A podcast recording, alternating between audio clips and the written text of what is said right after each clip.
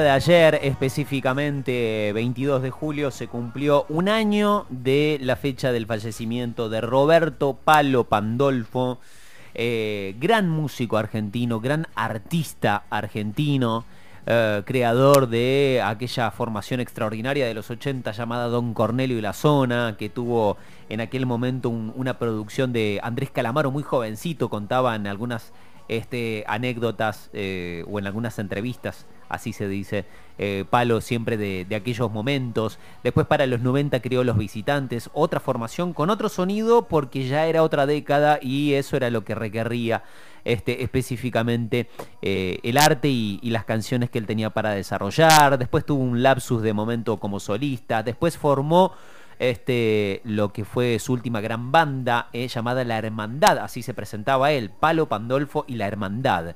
En el transcurso del año pasado él estaba a punto de sacar un álbum que se terminó llamando Siervo, de donde eh, extrajimos esta canción que escuchamos que se llama Tu Amor, junto a Santiago Motorizado, Santiago Barrio Nuevo, que es este el cantante de la banda El Matón Policía Motorizado.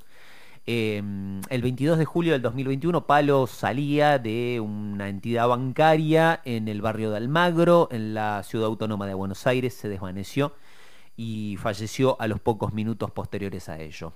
Eh, un músico extraordinario, eh, un artista extraordinario, eh, eh, un artista popular, pero a la vez un artista con algunos pasajes de, música y, fundamentalmente de una obra que tenía eh, momentos de, vanguardia.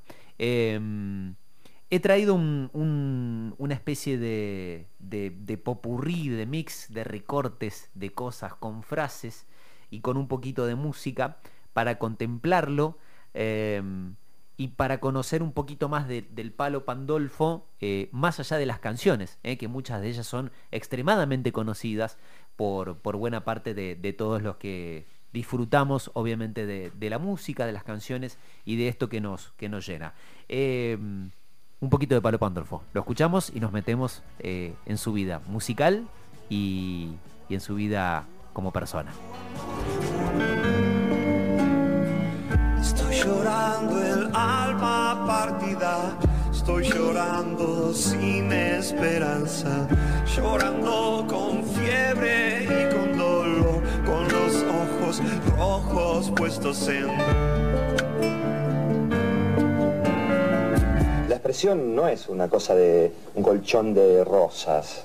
Ir a expresar y buscar en el inconsciente y sacar cosas, formas, sacar espíritu, siempre es como que es un riesgo, estás como trabajando en el límite de lo que te banca la sociedad. Estás a punto de volverte loco todo el tiempo. Eras hermano menor y por tus hermanas empezó un poco la música en tu vida y por la radio, creo. Exacto. Lo que pasa es que nací en 1964, donde hermanas 11 y 13 años mayores que yo tenían discos de los Beatles. Wow. También Sandro, Palito Ortega. A mí me pasa lo mismo que a usted. Y con un loco que escuchaba Queen y otro que tenía un hermano que era músico, nos juntamos para hacer música. Si hay un maestro en, en- en- en mi, en mi carrera es Spinetta. Si bien García y Spinetta están juntos, Spinetta se destaca en nosotros por el éxtasis. Porque Spinetta sufre ataques de éxtasis. Ven a mí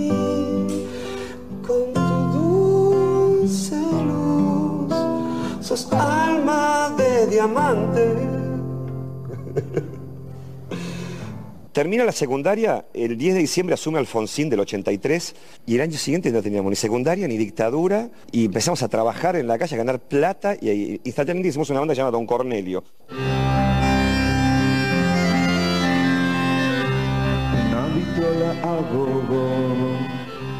Tocando y tocando. Pozo guerrillero irascible, bombardeando, bombardeando.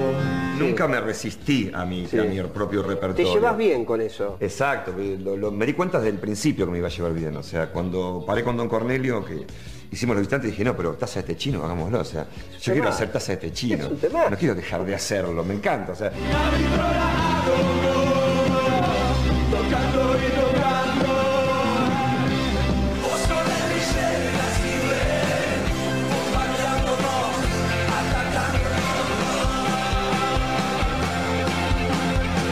la bestia pop, cada uno de nosotros, o sea, muere por, un- por una buena canción. Y entonces hice, ella vendrá, ¿viste? Y escribí la letra. Y con la letra surge la estrofa, como la rarera, una melodía que va jugando con, con lo que propone Claudio. Y, y ahí nomás se configura el tema así como recién lo cantaste, diciendo track.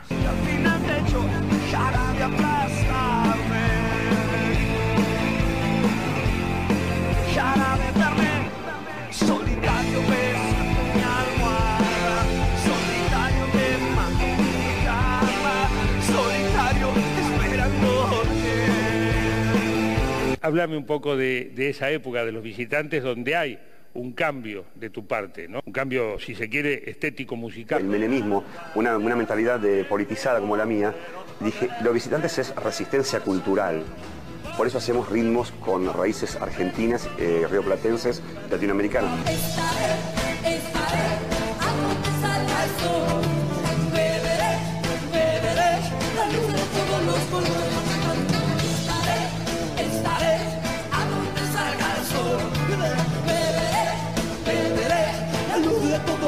Colores cantando.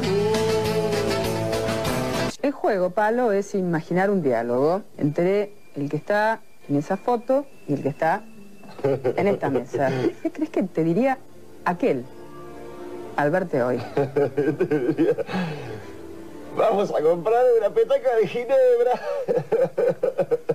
y vamos a comprar una petaca. Así era aquel tiempo. Este es un momento piola para tener una visión crítica sobre el rock argentino, porque Charlie García va de la clínica a la casa de Palito, Joaquín Levington va de la orgía al internadero, eh, después Charati está ahí, Piti está internado que sale, que es como decir, bueno, no está bien ya, o sea, no, sirve como para decir, bueno, veamos eh, cómo nos vamos a divertir de ahora en más, busquemos otras formas de, de- estimularnos, o sea. En ese momento yo estaba con la cabeza en que Jim Morrison Ian Curtis, o sea, hay que morir, hay que morir jóvenes, esto es... Vivir rápido y- vi- y morirse pronto. Sí, morirse rápido y ahora yo sueño con nietos de color marrón que se fundan las razas y me den nietos, café con leche.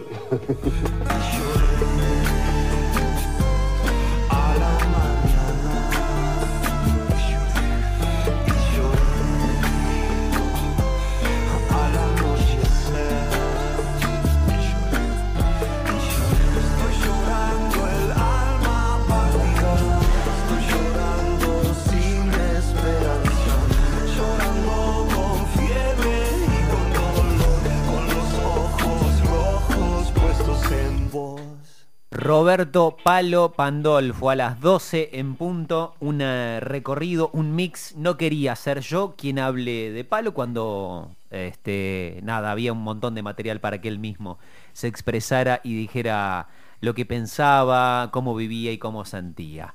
Eh, nada, nos quedan las canciones, como siempre. E- Eso es lo lindo del arte, eh, que siempre van a poder seguir manifestándose y que siempre que exista algún soporte vamos a poder poner las canciones y vamos a poder recordarlos a él o a cualquier artista y va a quedar permanente e infinitamente este, materializado este, por esa vía y por ese canal. Beberé la luz de todos los colores cantando. Estaré, estaré. Disfrutemos esta primavera anticipada, nos calmemos y seamos poquito felices este fin de. Chau.